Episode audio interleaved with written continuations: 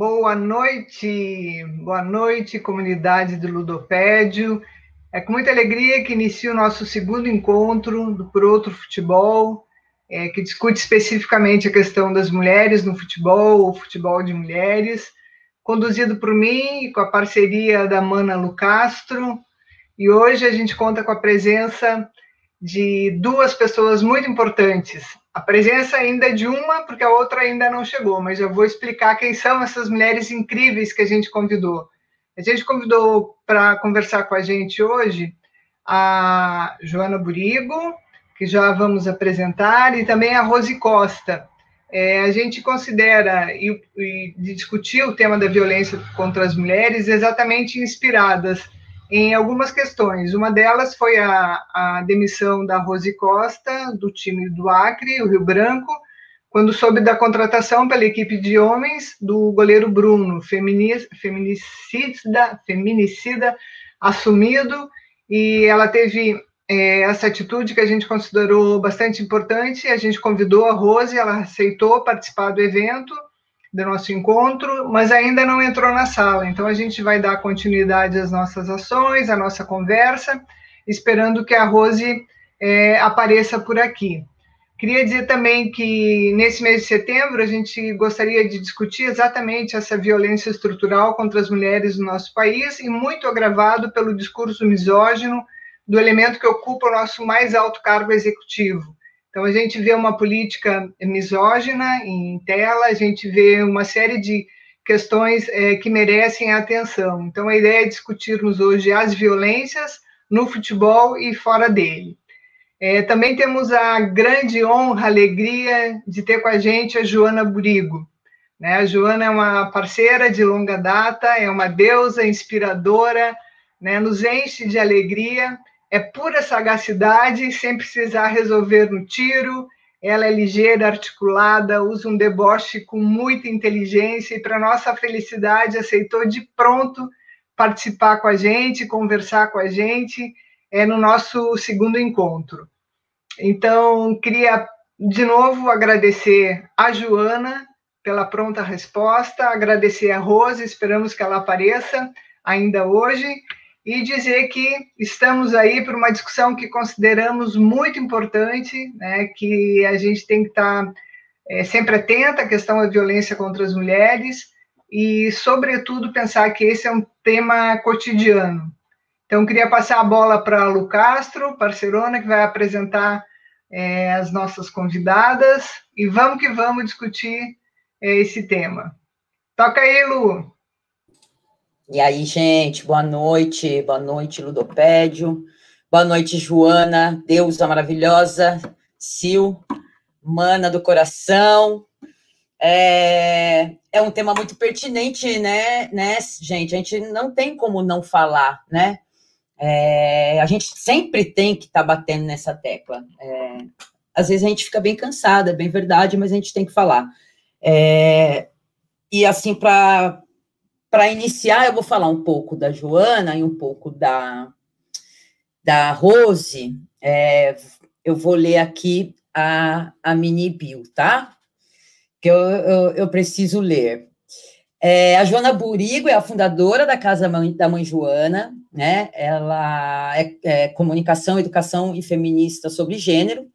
Atuou no mercado de publicidade e marketing no Brasil e no Reino Unido, onde também trabalhou como professora é cofundadora do Guerreiras Project e Gender Hub e coordenadora pega, é, pedagógica do Emancipa Mulher, né? A Joana vem se dedicando a projetos feministas desde que completou seu mestrado em Gênero, Mídia e Cultura pela London School of Economics.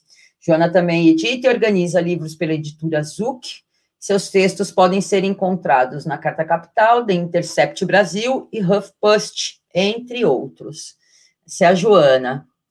É, a Rose Costa, é professora de educação física, né, com mais de 30 anos de experiência, professora do Colégio Acriano e ex-treinadora da equipe feminina do Rio Branco Futebol Clube, né, que ela recentemente é, pediu a demissão com, é, quando o Rio Branco contratou o feminicida Bruno, né, o goleiro.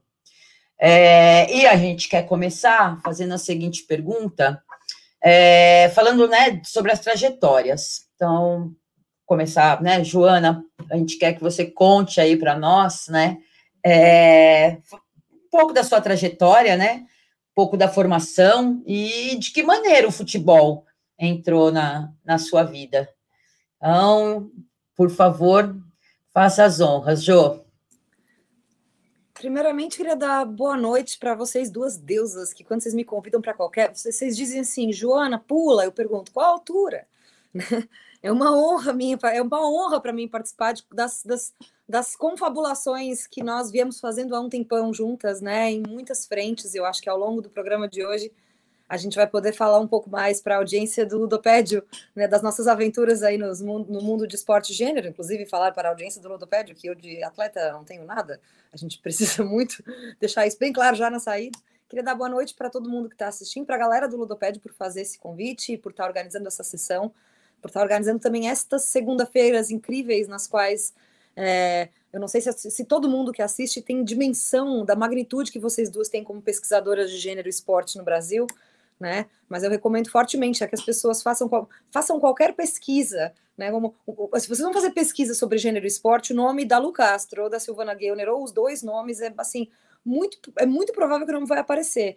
Então, para mim, é, uma, é sempre uma honra, porque além, além dessa, desse, desse monte de confete que a gente joga uma na outra, que é genuíno, né? É, tem, tem uma admiração profunda que também é genuína, que está assim arraigada não somente nos afetos que a gente estabeleceu, mas nessa dedicação incansável né, ao projeto de, de mudar paradigma do patriarcado para o paradigma feminista, né? E a gente tem aí e vocês têm lutado dentro de uma de uma seara que é o esporte, que é bom. A gente pode usar o esporte como Guerreiras Project nos ensinou, a gente pode usar de muitas maneiras como microcosmo para entender como é que as operações do patriarcado, do machismo funcionam. Então, acho que é, sempre, sempre, é, fico muito grata de poder estar tendo essa conversa que a gente teria né, numa mesa de, de, de, de, reuniões em algum lugar, ou até mesmo num restaurante, num bar, que a gente já teve em mais de uma ocasião na casa da Sil, é, mas que a gente tenha.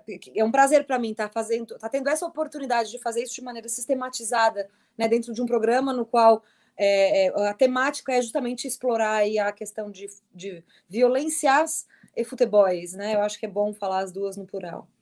É, então, obrigada mais uma vez. Quanto a como é que eu, como é que o futebol entra na minha vida, é uma coisa, de, é uma via bem, bem é, é, de três maneiras. Assim, primeiro, porque eu sou brasileira e o futebol é hegemônico no Brasil, né? Eu acho que você gostando ou não, você entendendo ou não o futebol no Brasil, como linguagem nacional, né? O futebol, eu acho que nos, nos conecta a todos, né? A, a disposição do brasileiro para torcer nas, nas Copas do Mundo, e eu vi aí algumas Copas do Mundo, me lembro de, da de 94, foi a primeira Copa que eu vi o Brasil ganhando. Então, acho que ser brasileira, e, e é um pouco a narrativa que a gente conta pra, sobre a gente, né? O futebol, ele faz parte do imaginário, do ideário do brasileiro. Então, tem isso, né, que me faz ser essa, essa entusiasta manontropo, assim, que é só vai na Copa do a cada quatro anos alguém precisa me explicar de novo o que é um pênalti. É dramático, né? Mas na Copa do Mundo eu viro fã, comento, xingo o juiz, mas depois eu acho que isso é uma coisa muito brasileira, assim. Segundo, eu sou de Criciúma, e o Criciúma Esporte Clube tem uma proximidade muito grande da minha, da, da minha existência, porque meu avô, o legendário Lédio Búrigo foi um dos fundadores do time, né? Então, acho que desde, desde criança, na minha família, né, sempre teve uma presença muito forte do futebol. E, e, não, não surpreendentemente, foi por causa dessa junção dessas duas coisas que eu vim parar aqui falando com vocês, porque em 2010 eu vi essa, eu fazia o meu mestrado, eu, fiz, eu tive a sorte e o privilégio de poder fazer um mestrado em gênero no departamento de gênero da London School of Economics e numa conferência que nós estávamos, estava Caitlin Fisher, que é, vem a ser, cofundadora do Guerreiros Project, junto com a grandiosa Aline Pellegrino, nossa deusa do futebol brasileiro. E a Caitlin está numa. Eu e ela estamos numa mesma conferência. Eu ouço essa mina americana, entusiasmadíssima com a questão de gênero e Brasil, e eu penso, oi amiga, vamos conversar. E daí a gente começa a conversar e eu vejo que ela tem uma ideia muito bacana que é o Guerreiras Project, eu pergunto, posso, posso ir junto, mesmo não sabendo chutar uma bola para defender minha vida? E aí entra a maravilha do esporte, né? Que é a Caitlyn, lógico, né? Mas não importa se você sabe ou não jogar, nós estamos, nós entramos nessa linguagem juntas. Foi esta linguagem que nos trouxe a essa conversa. Né? Foi por causa do futebol, foi por causa de qualquer que seja o entusiasmo que a gente tenha, seja superficial como o meu, ou no caso da Caitlyn, jogadora profissional, né, que veio ao Brasil, jogou no Santos, essa é inclusive a história do Guerreiras, tal, mas deixa para outro momento. É, e foi isso que nos conectou. A Caitlyn falou isso, e isso realmente explodiu na minha cabeça, foi muito bacana, porque né, duas gurias que nunca tinham se visto na vida, gurias, já tinham das duas 30 anos na cara, né, duas mulheres que nunca tinham se visto antes, de vidas muitíssimos diferentes uma, diferentes uma da outra. Fomos lá e foi na, foi na noção de que o futebol poderia ser um espaço bacana para falar sobre gênero que acabamos fundando um projeto juntas. E é por isso que estou aqui, porque desde então a, a noção de que o, o esporte, sobretudo o futebol, pode ser uma grandíssima plataforma para abrir e, e, e para abrir, na verdade, né, para abrir conversas sobre o entendimento maior sobre gênero. Nunca parei de me interessar sobre, nunca parei de me interessar por essa metáfora, vamos dizer assim. Nunca parou de, nunca cessou de me ser, é, é, de me parecer muito reveladora para públicos que não são necessariamente muito é, é, é diretamente interessados no, na questão de gênero, né? Eu acho que causa um pouco de desconforto, mas é uma maneira de começar essa conversa em alguns lugares. Pelo menos era essa, era essa a nossa, a nossa, era esse o nosso afã no Guerreiras Project, né? Que o futebol servisse como linguagem para que a gente pudesse aprimorar as conversas a respeito do que, que significa ser neste mundo lindo e louco. João, já que você está falando do Guerreiras, queria que você contasse um pouquinho mais para as pessoas o que, que é esse projeto, como que ele iniciou, as suas principais ações, foi criada uma metodologia de trabalho, que você falasse um pouquinho mais. Depois a gente vai falar do Emancipa e da Casa da Mãe Joana.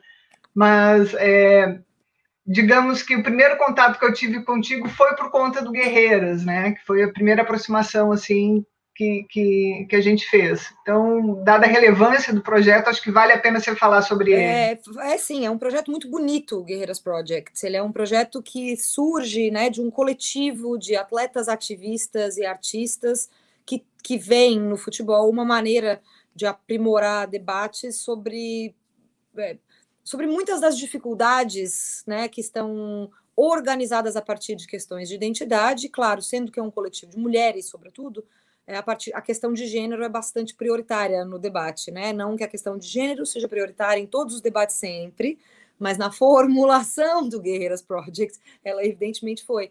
É, o Guerreiras ele surge, e quando eu, quando eu entro no Guerreiras, conforme eu contei um pouco, é, não, alguns segundos atrás para a audiência, quando eu entro ele já existe formulado, né? Eu não, eu não, dou, eu não nomeio o projeto e eu não sou uma, um, dos, uma das ato, um dos atores da sua incepção, certo? Quando eu chego, ele já está relativamente formulado. Eu entro realmente como profissional de comunicação que sou e organizo, comunicação e educação, e organizo junto com a Caitlin e com a Aline uma ideia de como a gente se apresenta e uma metodologia de como avançar os entendimentos que nós que, foram estabelecidos, na verdade, a partir de uma série de depoimentos, né, que a Caitlin, já muito pesquisadora, organizou ao extrair do, é, é, falas mesmo das atletas do time do Santos, certo?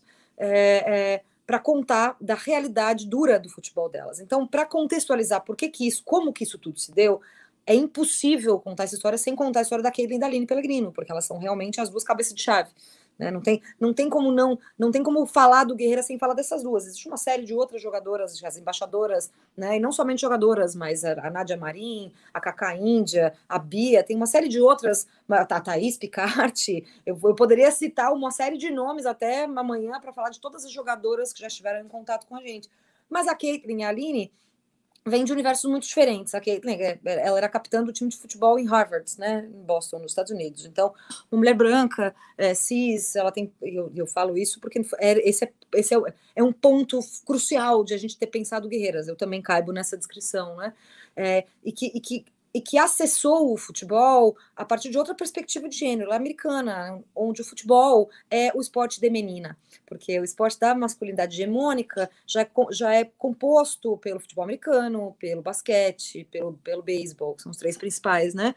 Então, os meninos, né, sabe aquela, essa, essa né, no Brasil, querida audiência do Ludopédio, vocês todos vão reconhecer isso. O futebol é para os meninos e as meninas vão jogar quase todas, é muito raro. Eu não sei mais hoje em dia, certo? Mas eu tenho 41 anos, até a minha geração, não existia o futebol na escola para as meninas. Era o futebol, você jogar handebol, vôlei, basquete tal, não, mas o futebol era só dos meninos.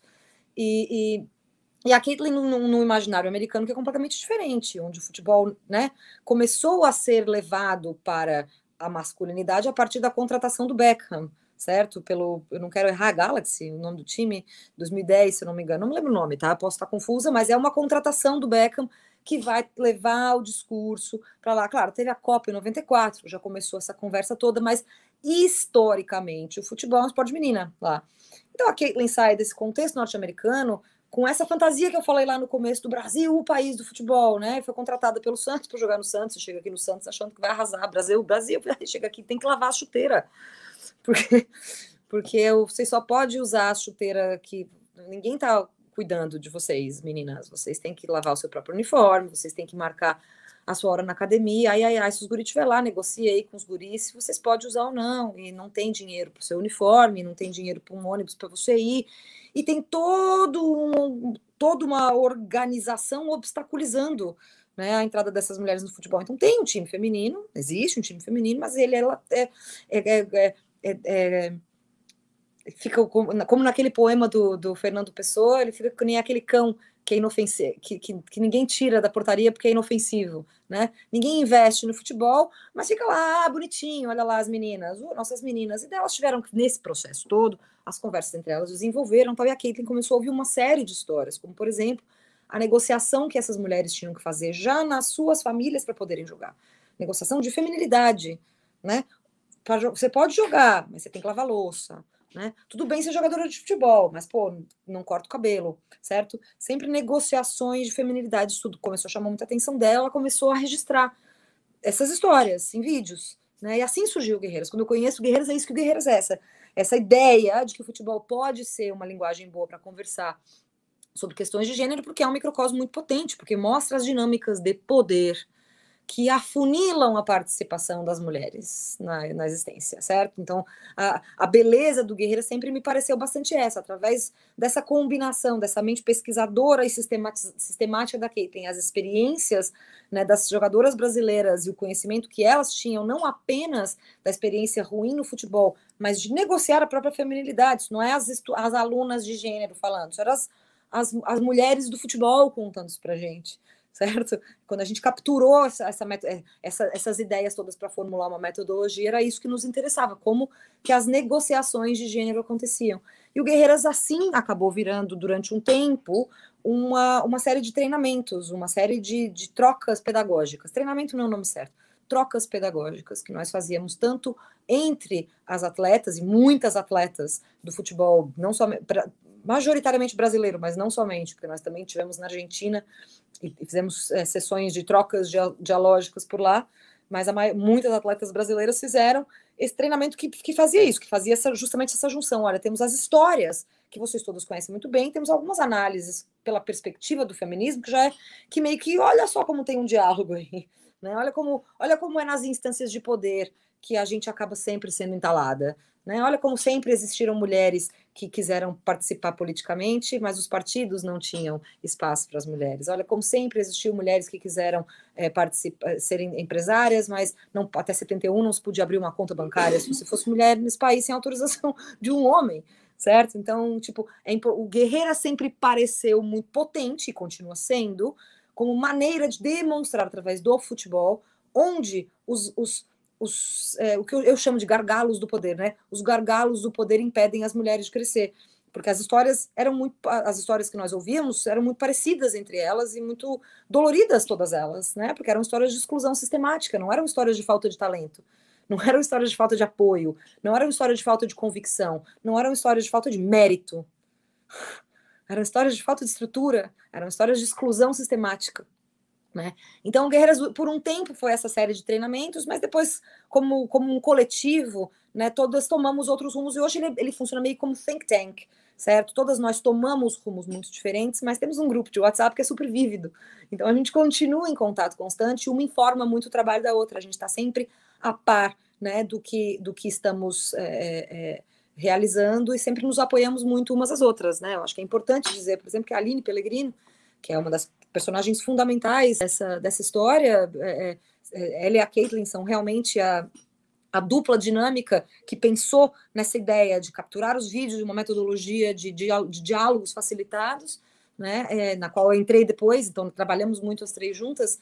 É, é, a Aline hoje, né, bom, a posição que a Aline hoje ocupa é uma posição muito importante para o futebol feminino e para o futebol brasileiro. Ela, é, é, ela, ela, tá, ela está ocupando um lugar histórico no futebol nacional é, e a gente tem muito orgulho como Guerreiras Projects, né? Todas, todas continuam desenvolvendo a, a, a Cacá nos treinamentos, a Nádia na pesquisa e no desenvolvimento de, de, de, tecnologia de cinema indígena e futebol.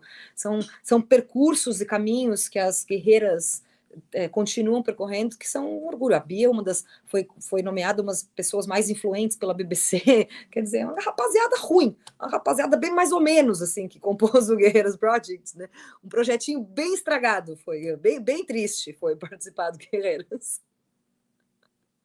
Uh, deixa eu tomar. Eu, eu vou. Eu estava ouvindo você falar dessa coisa de ouvir a Kathleen, a falando e falar de gênero tal. É, é a gente tem né, se, é, comentado muito dessa coisa do, do, do, futebol feminista, né? E a, e a gente, né? O, o, futebol, de certo modo, a mulher, quando ela, ela ocupa um espaço no campo, ela está fazendo uma ocupação política ali, mesmo que ela nem, né?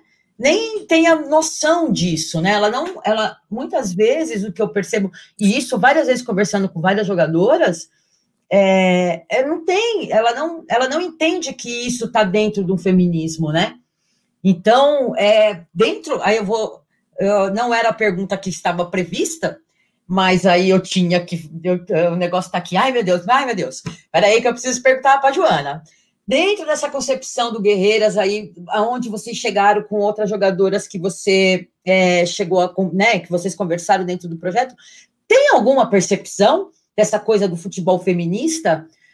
É, entende, assim, no, no, geral, ou ela é, é aquela coisa de a, precisa melhorar, a gente precisa estudar isso, a gente precisa visibilizar, mas isso não tem a ver com feminismo o medo das palavras, né? Eu acho que feminismo, isso, isso, isso tá.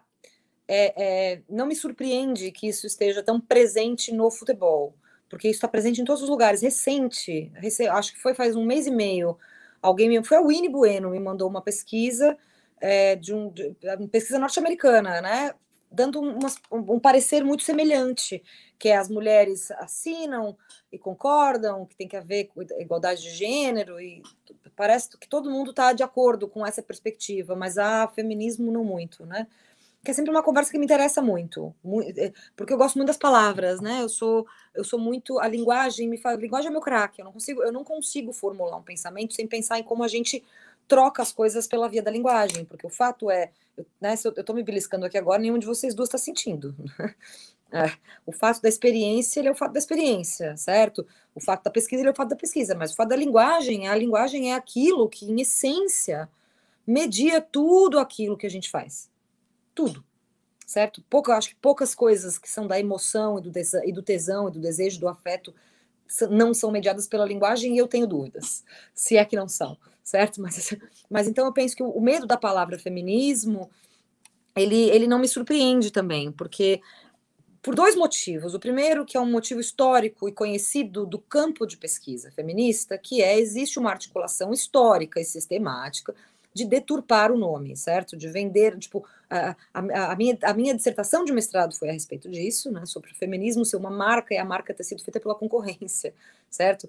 Mas o caso é que o feminismo não é uma marca certo? Ele foi, a marca feita pela concorrência foi muito bem sucedida, mas o feminismo não é uma marca, então não pode ser organizado dessa, nessa lógica que uma coisa é ou não é. Eu frequentemente falo, inclusive em feminismos, no plural, né? Porque existem muitas, muitas, muitas perspectivas diferentes, mas é, é, o que me parece, isso é uma hipótese, gente, tá? Não, é, essa, essa parte da resposta eu não estou baseando em perguntas, essa é a minha impressão é uma hipótese que eu tenho. Eu imagino que em algum lugar, em alguma pesquisa já, deve tá, já devem estar comentando isso, e eu é certo que em algum momento da minha vida eu vou abraçar, eu vou me debruçar sobre isso. Mas eu tenho a impressão de que é porque é, é mais fácil, é mais, é, é mais fácil você não é mais fácil, é uma, é uma organização psíquica. A gente imediatamente, a gente não gosta de quem dá má notícia, né? A gente não gosta de má notícia. E o feminismo dá má notícia o tempo inteiro, certo? A gente é as más notícias, né? Então eu entendo que as pessoas não, não gostem, porque você está o tempo inteiro falando da violência. O nome do nosso programa hoje é Violências nos Futebols. O nosso tema é sempre esse. A gente raramente está falando de maquiagem e de festinha. E, faz, e, tem um motivo pelo qual a gente está raramente falando de maquiagem e de festinha, é porque nós estamos morrendo. Né? A causa número um de morte para mulheres no mundo é homem. Você veja que o feminicida é Bruno Fernandes né, continua sendo goleiro. Agora, veja lá, tem todo um debate se ele deveria ser reinserido na sociedade ou não depois de ter cumprido a pena. Tem todo esse debate, eu não posso entrar nesse debate, mas o fato é que existe uma conversa na internet que, que é, ele é, tipo, ele é goleiro e ele bate no peito com orgulho do feminicídio, ele diz que não se arrepende. Então, ele, ele, ele ocupa uma posição né, do, do, de, atleta, de atleta de elite e bate no peito pelo crime que, pelo qual foi condenado. A justiça já o condenou e existe todo um grupo da sociedade que diz tudo tinha que morrer mesmo, aquela puta certo? Então é claro que o feminismo vai trazer as más notícias, né? Porque a, vida, a vida para as mulheres não é sempre boas notícias. Né? O, a, o, Brasil é o quinto país no ranking de feminicídios no mundo. Uma mulher é estuprada a cada 11 minutos. A gente conhece esses dados. Nós somos uma notícia. Então eu entendo. Entende? Sabe, o que, sabe pre preferir viver numa fantasia? O feminismo rompe muito com a fantasia do patriarcado. Então, acho que é daí que vem tanto medo, Lu. O que eu, eu a, o meu esforço, Joana, eu, de novo, o meu esforço eu, Joana, porque estou conversando com Silvana Guilherme de Lucastro, assim, embora estejamos ao vivo no Ludopédio, mas o meu esforço vai ser justamente assim, tentar entender essas relações entre o feminino e o feminismo. Porque existem, existem uns nós aí que precisam ser desfeitos, né? As, as mulheres, as mulheres todas é, é, precisamos entender por que o feminismo é tão mal compreendido mesmo entre nós e as que compreendem mal o porquê que nós somos tão mal compreendidos. Nós precisamos nos entender melhor, eu acredito. Sim, usar as palavras certas para as coisas certas, né? Usa a palavra é. certa para as coisas certas. É, e, e, e tentar... é, da, teoria feminista, é do Sim. articular feminista, é da pesquisa feminista que vem a, no, a noção que a gente tem que essa hipótese do patriarcado pode ser vista concretamente com os dados de violência. Né?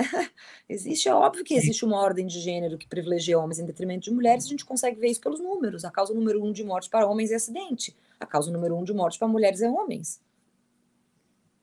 É muito louco isso. é. A gente, a, gente, né? a, gente, a gente vê muito a mulher com medo de dizer o.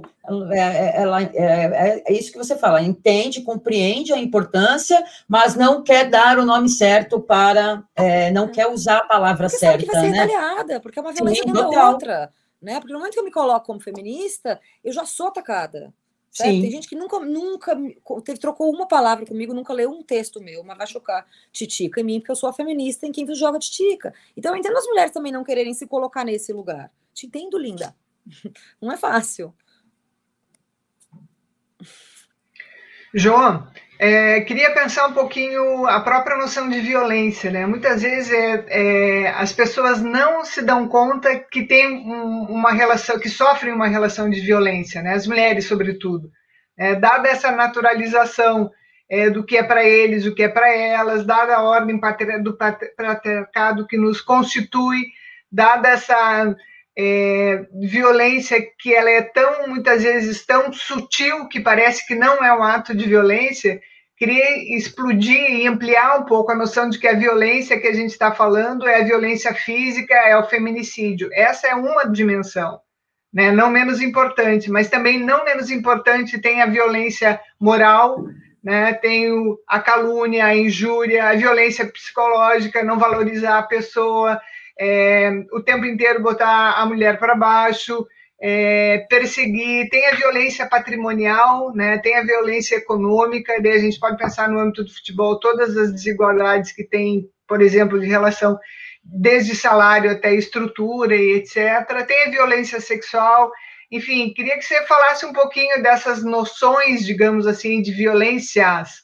né, para a gente não pensar só na violência, no caso da violência física e, sobretudo, da violência sexual. O assédio, muitas vezes, né, é tomado, nem é percebido como assédio, porque é tão naturalizado a brincadeira, né, a piadinha e a pessoa não se sente é, violentada, digamos assim. Então, que você falasse um pouquinho dentro da tua experiência com Emancipa, com a própria casa da mãe Joana, que você é vítima de violência pela injúria, pela calúnia, né, que você falasse um pouquinho sobre isso.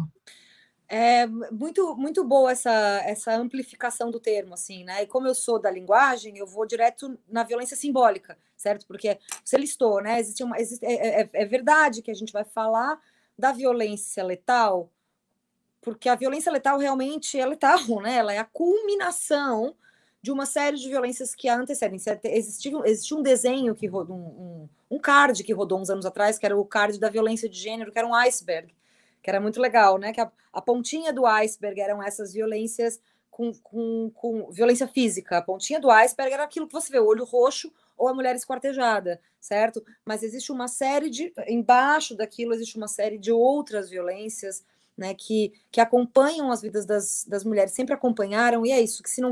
É, é, isso que sempre me comove um pouco. É isso que eu gostaria que as mulheres que não se dizem feministas, que as pessoas que não se dizem feministas, entendessem de uma vez por todas, né? Até 1971, nesse país, por exemplo, você não podia, eu já falei, você não podia abrir conta no banco sozinha nesse, né? Não podia abrir conta no banco sozinha. Uma mulher, é, uma mulher adulta, queria abrir uma conta no banco, não podia. É, isso, é uma, isso, isso precisou ser lido como violência, né, para virar uma política pública e para mudar, para que, que a legislação mudasse, certo? Ele precisou ser lido como violência. Eu tenho certeza que as pessoas mais bem intencionadas da época diziam: imagina, gente, grande coisa, o tio vai lá e abre, ah, é sempre ah, imagina, estão exagerando. Mas é porque aquilo não é lido como uma violência, porque ela, sobretudo por pessoas que, ah, que vão agir de formas decentes a respeito daquilo, certo? A, a, a leitura da violência, por exemplo, isso é uma violência econômica estrutural que se cometeu com mulheres, certo? Mas você não vê isso como violência, certo? Você lê como um acaso, como as coisas são assim, a não ser que venham as feministas lá, o bonde das más notícias, lá vem, lá chegou o bonde das más notícias, e vai dizer, gente, não, então, o que você está lidando aí como simplesmente uma, uma política do banco é uma violência estrutural imensa contra sujeitos adultos, né, que você está tutelando como se criança fossem para manter uma relação de poder. Nós estamos de olho. A gente entende, é, é, as pessoas precisam entender que violência são manifestações de relações de poder, certo? Então, eu acho que é uma violência, por exemplo, que as gurias do Guerreiras tiveram, e não só as gurias do Guerreiras, as gurias entrevistadas pelos guerre, pelo Guerreiras que jogavam futebol em vários lugares do Brasil, não só profissionalmente, tinham que fazer essa negociação com a feminilidade né? Que é isso, seu irmão, acabou o almoço, o seu irmão saiu correndo para jogar uma pelada com os amigos, mas você vai tirar a louça da pia, a sua irmã vai lavar a louça. E antes disso, ah, ah, nenhuma das duas pode bater bola, certo? Isso quando deixa bater bola. Né? Então, quer dizer, as pessoas não estão acostumadas a ler isso como violência, até que você vai lá e diga, olha, isso é uma relação de poder, que não é né, uma relação. Primeiro, isso não é uma relação equânime, segundo, uma relação de poder, uma relação de abuso de poder. Né? Porque existem relações de poder que não são abusivas. Isso é importante demarcar né, uma estrutura organizacional precisa de hierarquia de poder, não, precisa, não pode ser, e pode não ser abusiva. Nem toda relação de poder é uma relação abusiva, certo? Mas as relações abusivas de poder precisam ser marcadas como tal e elas são quase elas são frequentemente violentas, né? A própria noção da feminilidade é violência, porque ou você ou tinha alguns contextos você precisa cobertar ela toda, né? A mulher a burca, você precisa cobertar ela toda. Em outros contextos você não pode ter uma celulite à mostra certo? Então, é, existe sempre um controle muito violento do corpo das mulheres, e esse monte de violências que a, que a CIL denominou patrimonial, econômica, alguns já foram denominados pela gente. Né? E é importante que eles sejam denominados, porque se não, você não denomina um problema, você não sabe como lidar com ele. Isso é psicanálise one-on-one. Né? Que, que, tipo, se você, não, se você não consegue colocar, se você não consegue nomear qual é uma questão, você não consegue dar conta dela. Então, a gente precisa socialmente nomear essas questões, né, nomear essas violências para poder então articulá-las e articular maneiras de mitigá-las ou então, melhor ainda, revogá-las, né, eliminá-las por completo.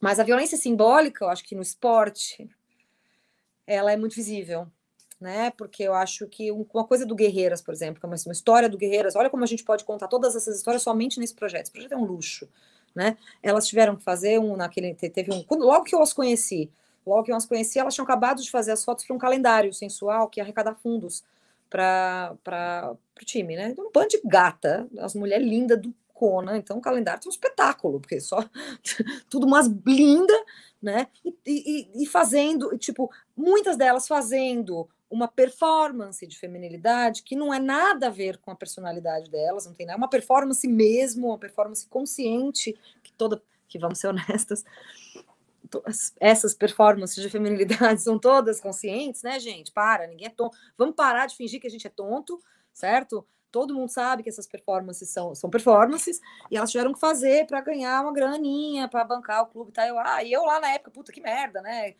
Nesse conflito já, um monte de gata, porra, né? Não vou dizer, não vou ser eu a feminista moralista que diz que as minas não pode pousar pelada, mas também não posso ser aquela que vai ficar tudo bem, tudo bem pousar pelada para ganhar dinheiro, porque não é, elas são atletas, o trabalho delas é outro, tal. E daí um mês depois contratam um Neymar.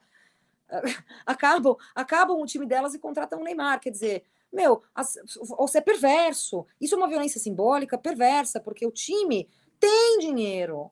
Ele escolhe não dar para as minas e faz elas pagar bundinha. Isso é perversão machista. É uma violência simbólica num grau que, se a gente não fala desse jeito, as pessoas não enxergam desse jeito. Porque pode ser que uma das jogadoras tenha gostado, pode ser que uma tenha detestado, mas não importa o que cada um sujeito singularmente pensou sobre isso. O fato é que a estrutura do time, que comprou uns atletas mais caros do mundo, seis meses, sei lá, eu contei menos de um ano depois delas fazerem esse calendário, fez com que elas tivessem que performar uma feminilidade gostosa para ganhar uma grana pro time. Pô, se, se, se não está entendido o que é violência simbólica machista, eu acho que esse exemplo explica muito bem, né? Sei lá, o que, que vocês acham, Gurias? Oh, oh, oh, Joana, na época do calendário, assim, é, é muito, muito virou dilema para mim. Virou dilema justamente por isso que você fala, pô, mas as meninas têm, né? Tem o direito de fazer o, o calendário. Mas, porra, mas tem que fazer o calendário. Calendário. Todo mundo tem direito de posar pelada. Sabe? Por que, é só mulher que posa pelada para ganhar é, dinheiro, gente? É. Exato. E, e teve toda a questão do, do desmanche do, do, do, time das sereias, que foi assim. Horrível, e de pegar uma jogadora para ir na frente da câmera e dizer que não tinha dinheiro para manter, e a gente sabia que tinha, não era uma questão de ter, porque tinha patrocinador próprio. As sereias tinham o patrocinador próprio, então, era com gás. Voltando com de novo, gás, por que as pessoas não gostam das feministas? Porque a gente fica fazendo essas perguntas que eu entendo, eu estou tentando muito entender quem não gosta da palavra, né? É isso, é, é, o, é o bonde das más notícias, porque realmente é, coloca você em choque com o posicionamento das pessoas, faz você questionar por quê, que, né? Porque estra, estruturalmente estava tudo ali. Então me explica, gente, explica você, audiência do Ludoped, explica pra gente como é que um time que tem essa estrutura toda para comprar Neymar,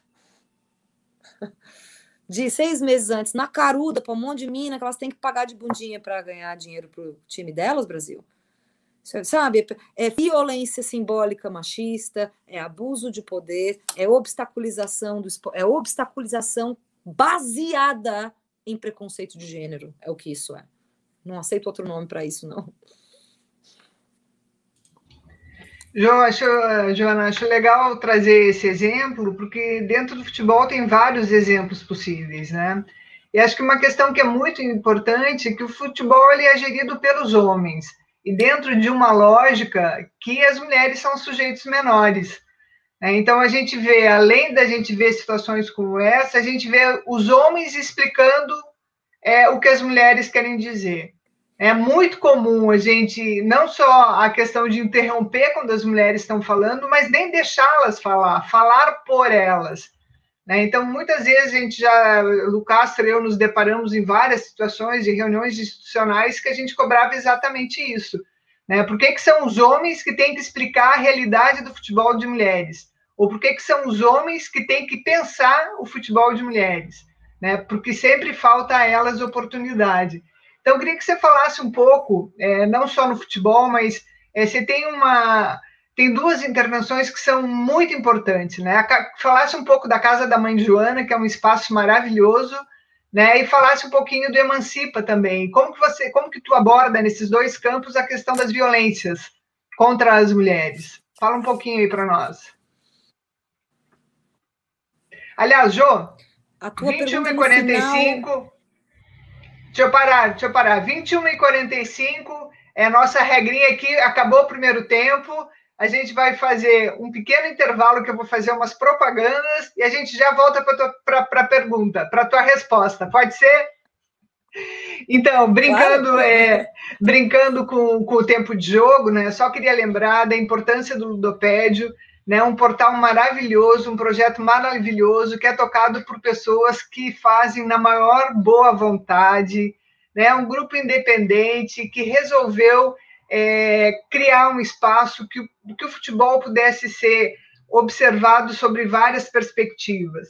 Então, é, tem um projeto Ludopédio em Campo, contribua com o Ludopédio, não tem nenhum financiamento público. O Ludopédio, já falei, é um bando de gente enlouquecida e feliz que faz isso aqui acontecer todos os dias.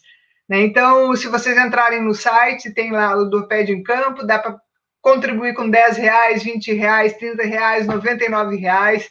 É, olhem, é, eu não tenho a mínima dúvida de qualquer pessoa que estude futebol ou que queira fazer alguma notícia sobre futebol, que vem para o Ludopédio buscar referência, porque aqui existem muitas coisas. Queria lembrar que amanhã, então, como o Ludopédio é essa profusão de iniciativas, amanhã tem o Ludopédio em casa, já é o 26 no encontro, é, ou seja, é, são 26 pessoas aqui, pessoas não, é, momentos no quais várias pessoas passaram por aqui para conversar. Amanhã a discussão é sobre clássicos goianos, então compareçam 21 horas, é o mesmo bate-horário. Lembrar também que todas as segundas-feiras tem Por Outro Futebol, com temáticas importantes, necessárias, e na próxima segunda-feira o debate é exatamente sobre o racismo. Então, sobre a coordenação dos maravilhosos Marcel Tonini e Marcelo Carvalho, a gente vai ter a presença do Preto Zezé, que é presidente da CUFA, e do Fernando Santos, do Tribunal de Justiça da Bahia, que estarão aqui discutindo é, racismo no futebol. Feita essa pequena propaganda, voltamos à pergunta, Jô. O que, que você não entendeu da minha pergunta? Que eu, até, eu já esqueci o que eu perguntei. Ah, do Emancipa e do, do, do Emancipa e do, da Casa da Mão Joana, essa ampliação da, do conceito de violência, essa ideia de que os homens falam pelas mulheres ou não as deixam falar. Como que você trabalha isso? Porque você faz trabalho de formação.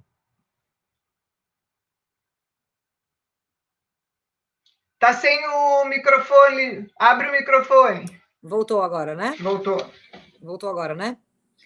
Eu tenho, teve uma coisa que eu, que eu, essa dimensão do silêncio, do silenciamento, ela sempre foi muito, ela sempre foi muito presente na minha, no meu entendimento da violência estrutural de gênero, certo? Eu acabei entendendo que ela se estende para outros silenciamentos, como, por exemplo, silenciamento de pessoas brancas frente a pessoas não brancas, né? Eu, eu, eu acabei compreendendo na, na, na, no meu processo é, de aprimoramento dessa percepção que não era só para gênero, mas é pensando em gênero, certo? Pensando nos silenciamentos que acontecem a partir das relações de gênero que eu vou me, que eu vou me dar conta da, da, da importância, né, do peso da escuta, da falta de escuta, do falar e da falta de desses, de, de, dessa, dessas, desses elementos básicos do diálogo, que é o falar e o ouvir, né? E quem fala, quem ouve, em quais quantidades, com quais corpos aparecem falando mais sobre o quê, quais corpos silenciam outros corpos a respeito do quê.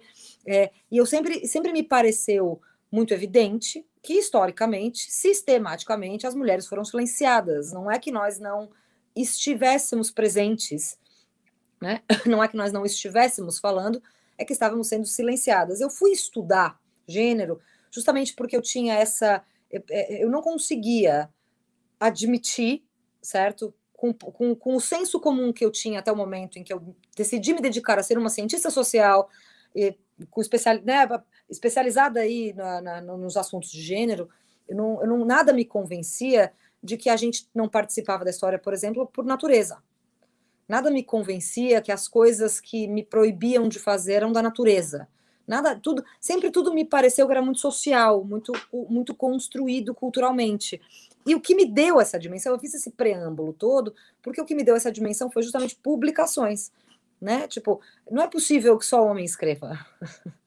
Não é possível que tenha mais livro de homem do que de mulher. Não é possível, não é possível, não é possível. Né? Então, essa, essa, essa, essa noção de que a gente não estava. Eu ia na biblioteca da minha avó e a gente estava em menos números. Né? Ué, que isso? É, isso, foi muito, isso foi muito fundamental para a formulação de como eu acabei, depois de estudar, formulando o meu trabalho. Né? Porque tanto Guerreiras, quanto o, o, o Emancipa quanto a Casa da Mãe Joana, quanto Emancipa Mulher, quanto os livros que também foram feitos pela, pela né, a partir do selo Casa da Mãe Joana, eles são muito de, de serem espaços para as múltiplas vozes do feminismo. Essa sempre foi uma prerrogativa muito importante para mim, que o Guerreiras, fosse que o meu eu, eu sou comunicadora social, né? A minha, a minha, formação profissional é como comunicadora social. Sou publicitária de, de, formação, nunca gostei de trabalhar com publicidade, mas sou formada em comunicação social, publicidade e propaganda, e o meu mestrado é em gênero de mídia e cultura. Então, mídia e comunicação sempre foram parte intrínseca da minha. Trabalhei nos meus anos em que eu não trabalhava como feminista, fazendo comunicação. Nos meus anos antes da casa da mãe Joana, eu trabalhava como executivo de comunicação, em vários âmbitos, assim, né? Então, a noção da comunicação sempre me pareceu muito importante e ser. E a, a noção de que eu poderia, pelo, por ser o pudim de privilégio que eu sou, né? Mulher, branca, cis, classe média, com acesso aí a universidades internacionais, né? A, a dimensão que eu tinha que meu trabalho poderia ser mais efetivo seria justamente como aquele de criação de espaços onde uma pluralidade de vozes de mulheres pudesse aparecer. Por quê? Justamente por causa disso, senhor, porque historicamente a gente é silenciada, né? Então eu queria, eu queria é, e, e consegui até certo ponto, com certo, certo sucesso, outras coisas não, mas o que eu queria, o que eu sempre quis, o que eu continuo, o que continua sendo uma perspectiva muito importante do trabalho que eu ponho no mundo, ou seja, os blogs, os livros, né, esses projetos, é que eles componham mais de uma voz é que eles sejam compostos por não componham, que eles sejam compostos por mais de uma voz, certo? Que eles mostrem justamente a, a quantidade de vozes que, se não há espaços, elas não aparecem.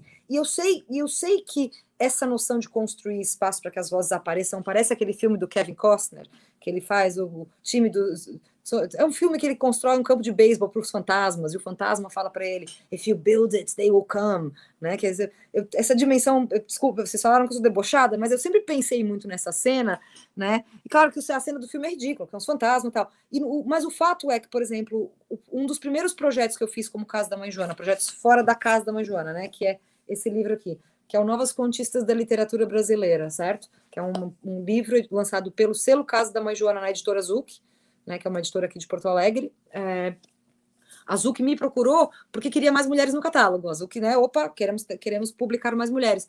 A gente fez um concurso de contos e em dois dias, em três dias, a gente recebeu mil contos. Ou seja, não é que não tem mulher escrevendo, é que não tem gente publicando, certo? Daí logo depois veio Tem Saída, Tem Saída foi a mesma coisa.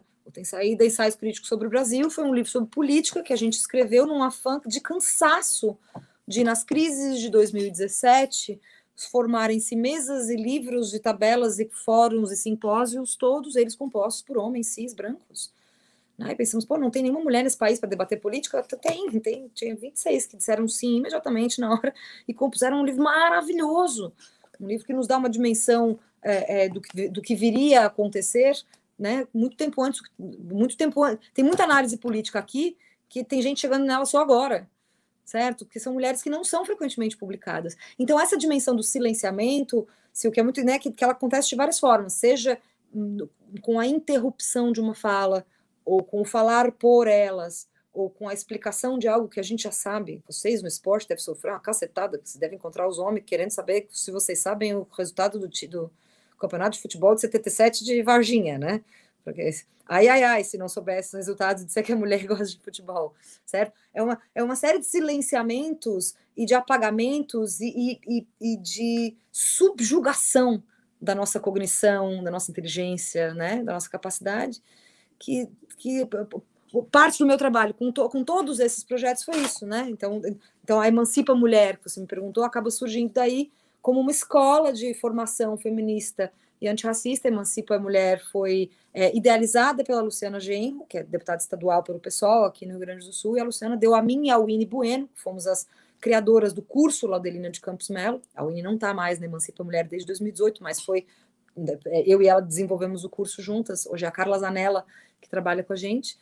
É, é, a, fizemos essa escola de formação feminista e antirracista justamente para criar né, para, para criar um espaço daí, não somente onde essas vozes pudessem criar novos conhecimentos, mas que a gente pudesse também demonstrar pra, de, de, forma gratuita, porque a educação popular emancipa, né? De forma gratuita para todas as mulheres que quisessem conhecer uh, um pouco mais né, das formulações aí de mulheres e negros e negras é, a respeito da nossa história, fazer essa escola. Então, o curso Laudelina de Campos Melo, ele entra justamente nesses apagamentos. A gente vai contar, por exemplo, a história do feminismo a partir do feminismo negro, certo? A partir, da, a partir do que o feminismo branco fez para silenciar o feminismo negro.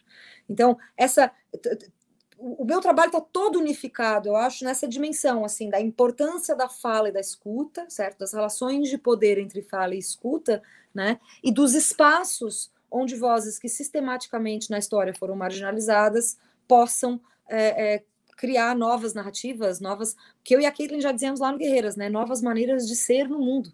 Essa já era uma formulação minha da Caitlin no Guerreiras. A gente precisa pensar em outras formas de existir que sejam menos atravessadas pelo racismo, menos atravessadas pelo machismo e por outras opressões estruturais que aqueles que se beneficiam delas tentam nos silenciar a respeito. Né? E nós, como pessoas brancas, fazemos a mesma coisa né, quando se trata de raça. Então, é, muito, é, é com, muito, é com muita alegria que eu recebo que, que a semana que vem vocês vão falar sobre racismo, né, porque é, é um debate que a gente precisa ter o tempo todo, junto com o gênero, né?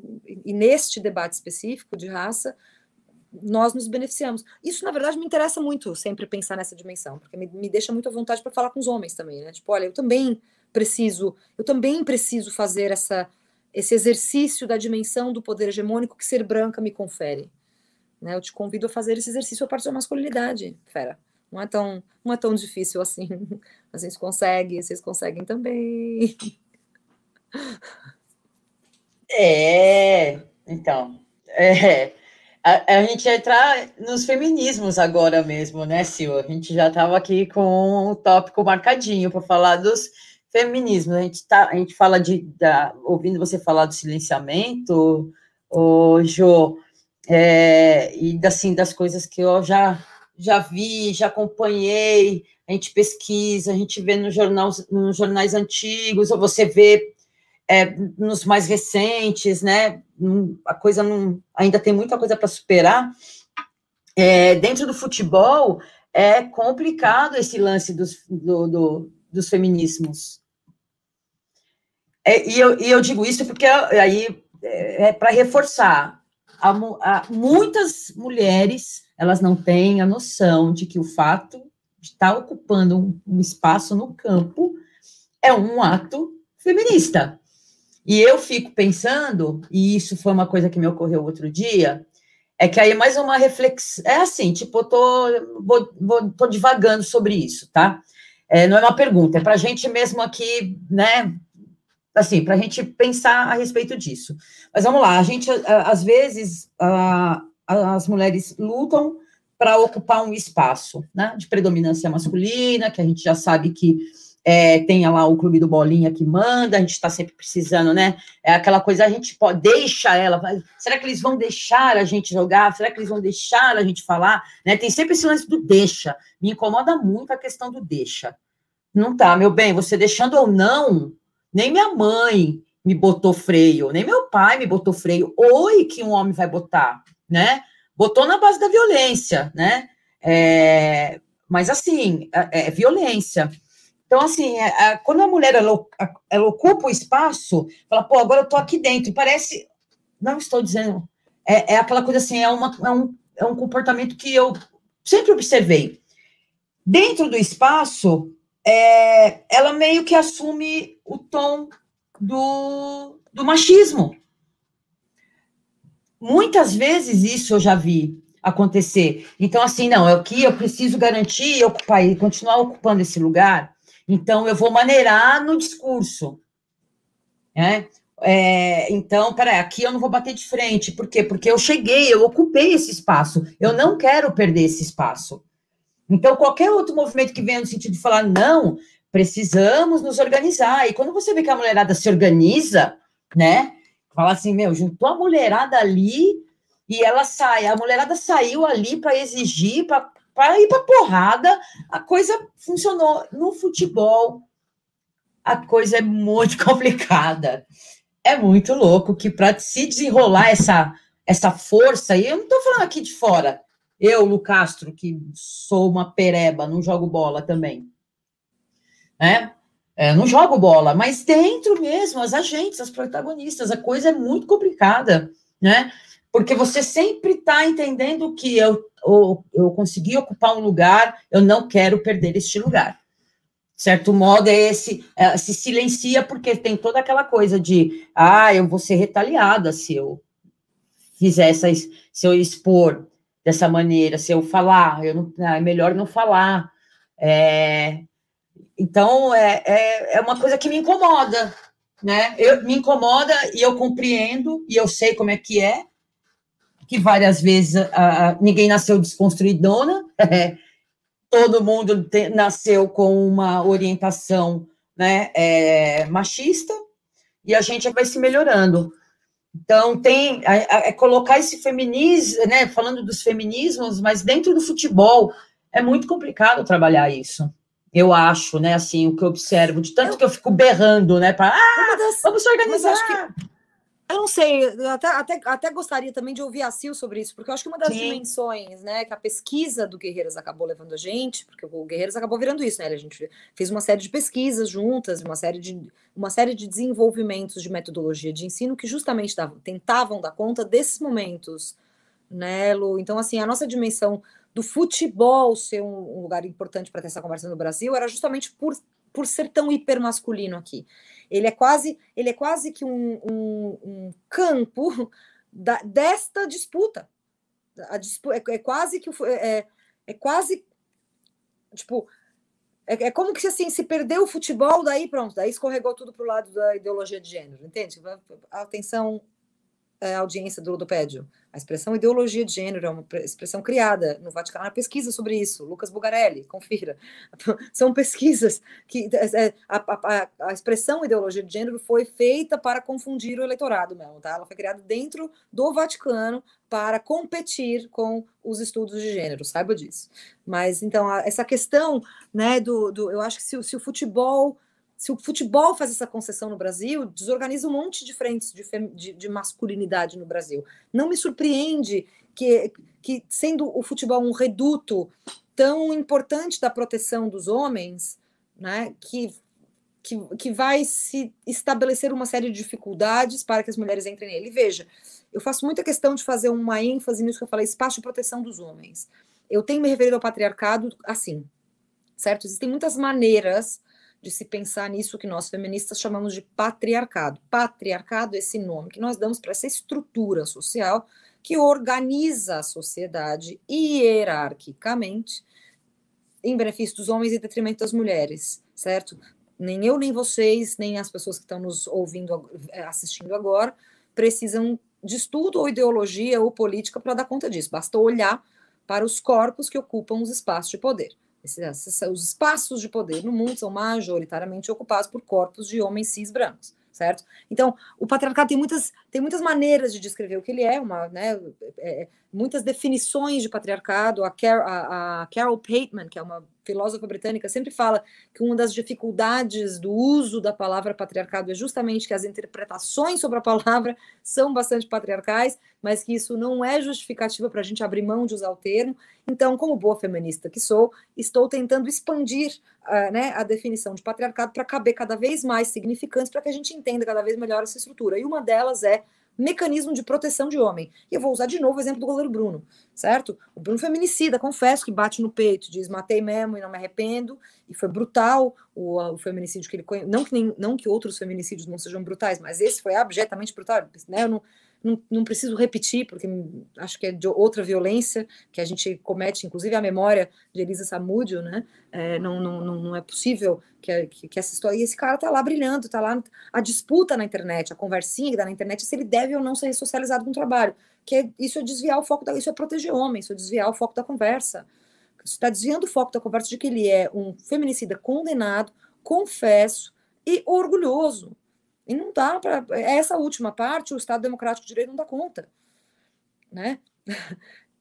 E essa última parte é uma parte muito problemática que a gente, com a qual a gente precisa lidar. Então, acho que o futebol ele acaba sendo esse espaço de proteção da masculinidade. E daí, assim, a mulher que entra, eu, eu, eu, tenho muita vontade de dizer, pô, amiga, vamos lá pegar junto, mas imagina você sendo sozinha num universo onde todo mundo está querendo que você dê, né? Eu acho que a nossa. Eu, esse é, é, sempre um lugar de muito conflito esse, porque eu adoraria que o mundo fosse composto por é, é, pessoas que não têm nada a perder, mas a gente sabe que as pessoas têm coisas a perder, e que às vezes as coisas a perder realmente sustento a sua família.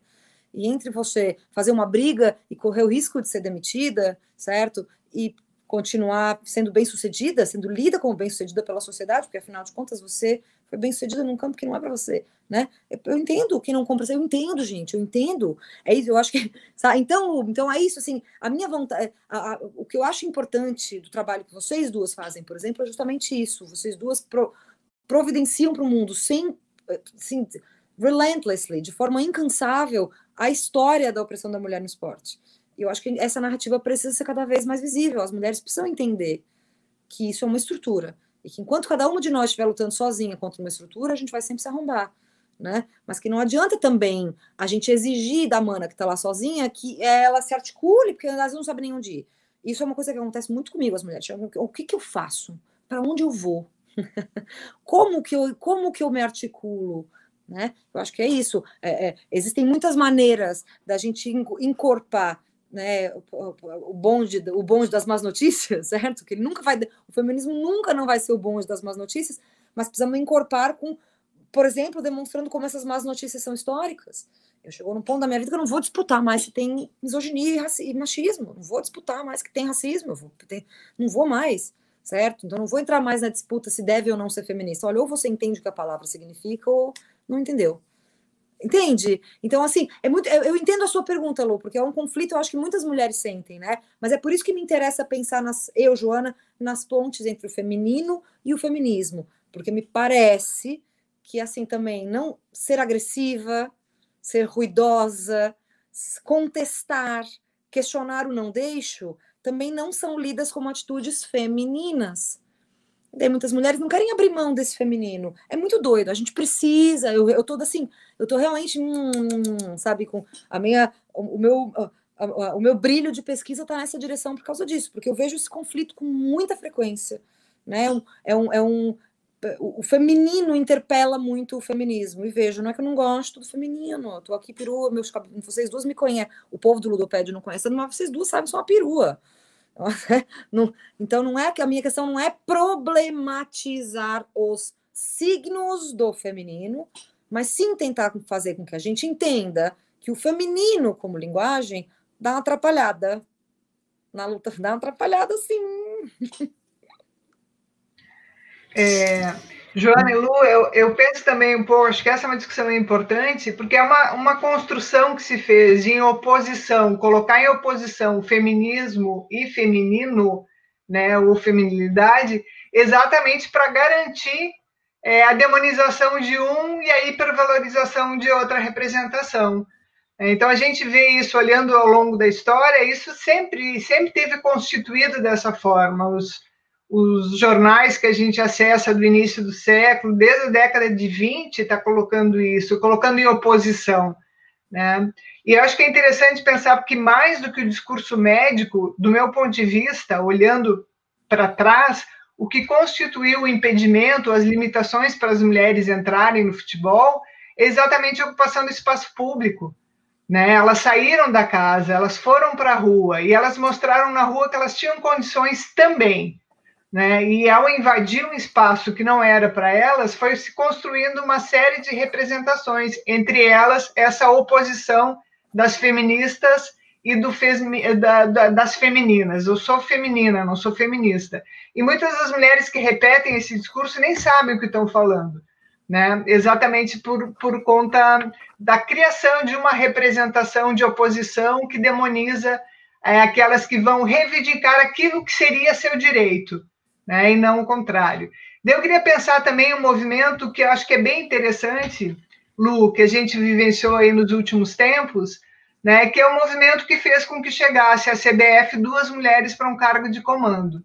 Né? Quer dizer, isso não resulta, do meu ponto de vista, de uma mera. É, é tem toda uma. Tem que se reconhecer é, o fato de que hoje a CBF olhou para uma demanda, mas é uma demanda antiga das jogadoras né? Não é de agora, não foi agora com determinações da FIFA e etc. Então a gente tem desde de sempre mulheres pedindo é, para que o futebol de mulheres fosse coordenado por mulheres.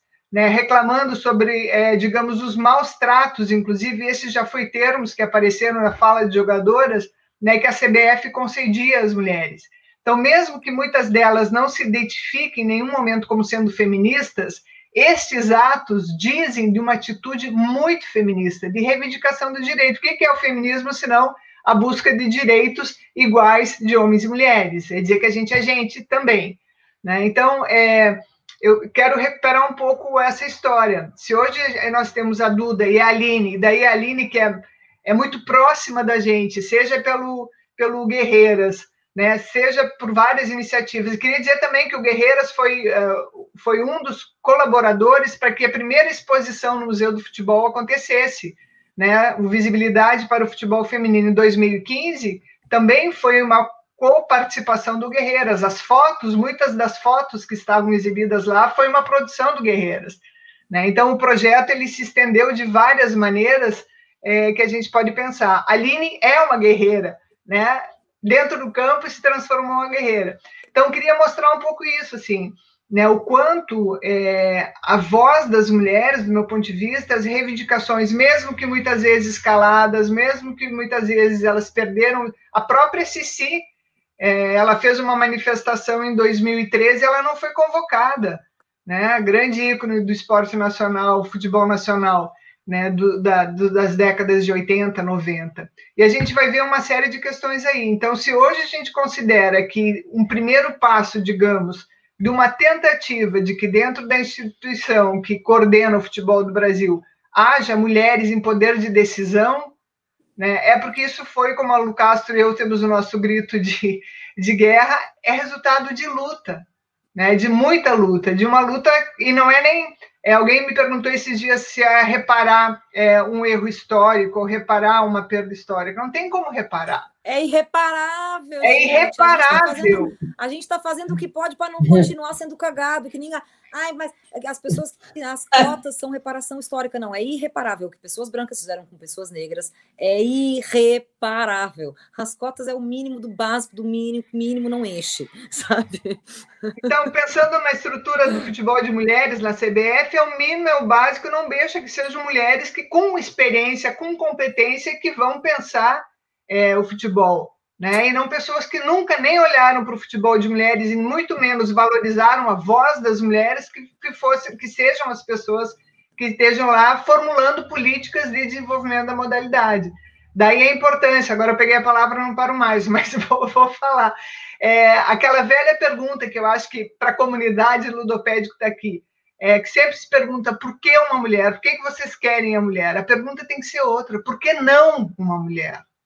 Né? Então, desconstruir esse, lugar uh, subrepresentado com que as mulheres são colocadas no mundo, não só no esporte, não só no futebol, não só na política, é por que, que não pode ser uma mulher. Né? É. Lu, chuta a bola aí, porque eu tô. Peguei a palavra e não parei mais. Não, é, é, é, porque até nessa coisa, é sempre, nunca foi, nunca foi concessão, sempre foi luta, né, Sil? A gente vai ficar batendo nessa tecla, assim, até enquanto a gente estiver viva. Eu, pelo menos, eu posso estar para morrer. Não foi concessão, foi luta, porque foi briga, e a gente se indispôs. É, bom, eu falo por mim que porque eu já me indispus com muita gente para, né, para falar, não, velho, não é assim não é desse jeito. Ah, desculpa, você não está dando nada. Ah, é isso, Lu. Sabe? Ah, mas é, eles têm. Ah, elas reclamam de tudo. A gente está lá abrindo espaço, elas estão reclamando só porque tinha uma tenda. Não! Não, qual que é o problema de você Chegou acolher as atletas das más notícias? Das más notícias. Vamos, gente. É, ah, por que, que ninguém quer? Por que, que ninguém quer por perto? Porque a gente vai problematizar mesmo o rolê. Mas aí tá aí, ó, tá aí também o entendimento que a gente tem das pessoas não quererem fazer esse exercício. Porque é isso. Quando, e eu acho que quando a, quando, quando a Sil falava a palavra luta, quando você falava a palavra luta, me fez lembrar do, do, do, do, do desdobramento que a gente fez antes da palavra violência. A palavra luta é a mesma coisa, né? Você vai pensar em luta, não é a cena do, de Hollywood que os, que os dois exércitos estão efetivamente lutando um com o outro. É isso. É o seu irmão passar, é você passar cinco anos discutindo com seu irmão até que um dia ele vira chave certo? Essa é a luta. Pessoas, quando a gente fala é conquista de muita luta, o que, que é essa luta? Foram articulações políticas entre mulheres, porque um corpo de diretores do para um time, é, é, para estabelecer um time feminino num, num, clube, teve que ter muita, teve que ter umas mulheres que tiveram que se dispor com muita gente lá dentro, porque metade dos dirigentes, com certeza, não queriam um time de mulheres. Certo? Porque a gente sabe que a história é essa, a gente sabe, nós já temos evidência suficiente em vários campos da humanidade, né, da, da, da, da, da sociedade, da humanidade, que demonstram para a gente que a, a, as conquistas dos grupos marginalizados nunca foram dadas de presente. É, um, é, uma ilusão achar que isso acontece. Só que, tudo bem, todo mundo acha bonita a luta quando ela é conquistada. Mas esse, essa área, né, que é a área da luta mesmo, de se indispor com as pessoas, de quebrar relações, de, de colocar a cara tapa, de perder emprego, né? Que não é todo mundo que pode fazer, né? Às vezes, às vezes eu, eu às vezes eu, tipo, a questão da, da, da, da de se posicionar como feminista, né? Muitas vezes é sim um privilégio, se você está num contexto super machista, que aquilo vai servir de retaliação, aquilo vai ser usado contra você, né? Você talvez esconda esse. Você talvez até goste da ideia de igualdade de gênero, mas se eu me falar feminista aqui, vão me tratar que nem uma doida. Então, é, é, é muito. É, eu não sei, eu não sei como resolver esse dilema, mas eu tenho a impressão de que a gente precisa, né? Como nós que somos feministas, o que a gente precisa é um pouco isso, assim, é, é, é explicar melhor os termos daquilo que a gente faz. Então, o que, que é a luta?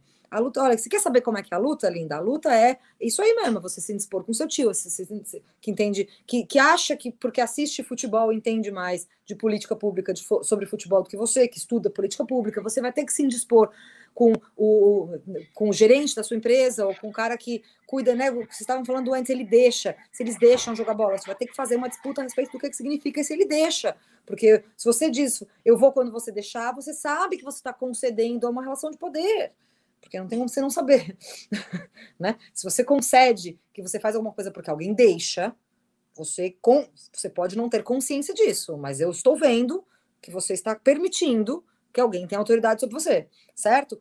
Né? E, tem, e, tem, e é muito difícil, que tem lugares que, esse, que isso não vai poder acontecer. Se você está numa, numa empresa, como é que você, se você é a única feminista da empresa, como é que você vai fazer essa briga? Correndo o risco do seu gerente machistão te demitir, você não tem como procurar outro emprego. É muito complicado. Eu entendo a complicação. Então, cabe bastante a nós, eu acho, alargar essa dimensão do que, que é a luta, né, gente? Olha, vem, sabe, se cada uma de. Porque, porque é isso também, né? Se todo mundo lutar um pouquinho mais, facilita a luta de todo mundo, né?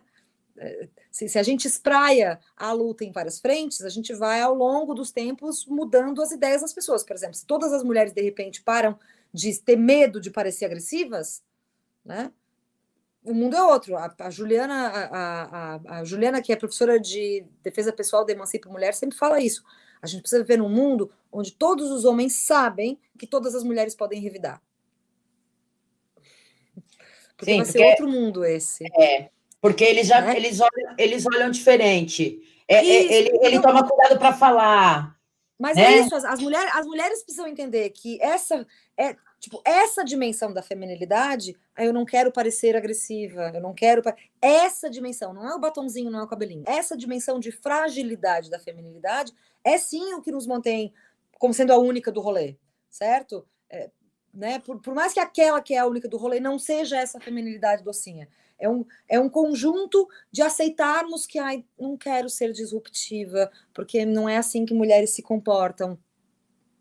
Né? Eu acho que, eu não sei, eu não sei se eu estou divagando aqui, tá? Mas a impressão que eu tenho é essa, assim, que são esses elementos que compõem uma certa feminilidade aceitável, né? Que no, no, na teoria a gente vai chamar de feminilidade enfatizada, de acordo com a teoria de ordem de gênero de Raywin Connell, né? Essa feminilidade enfatizada, ela, ela enfatiza justamente a hegemonia da masculinidade. Ela é aquilo que a masculinidade não é né? Então, eu sou toda delicada, não vou lutar pelos meus direitos. Não, você pode continuar sendo delicada e gostando de bege, linda. Eu sou essa.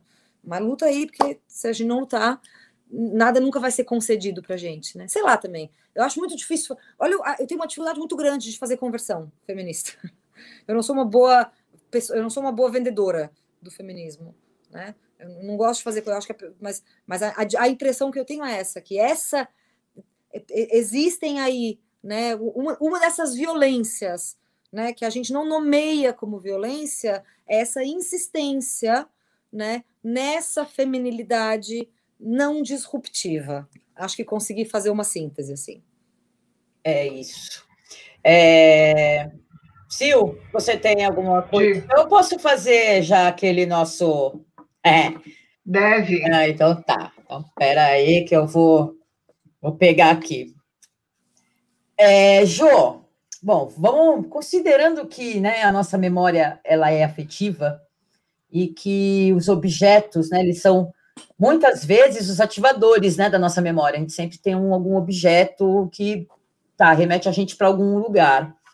É, eu gostaria, né, a gente quer pedir para você, é, para você mencionar, ou se você tiver fácil aí, um objeto, né, relacionado à sua história, né, que é importante para você, é, e que você não desapegaria, nunca, jamais.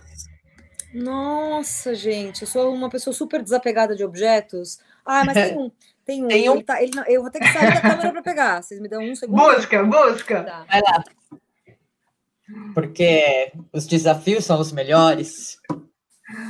Ó, ele está inclusive embalado em plástico. O relatório Height! É o relatório Height da sexualidade feminina. E veja, ele tem vários motivos afetivos. Primeiro, ele é o livro que me joga para o feminismo, certo? Eu tinha esse monte de dúvida e questionamento e estava sempre muito sozinha e não queria ser disruptiva. Daí eu achei esse livro e pensei, oi Brasil, tem todo um feminismo, é feminismo que chama quem pensa assim, né? Que legal, eu sou feminista.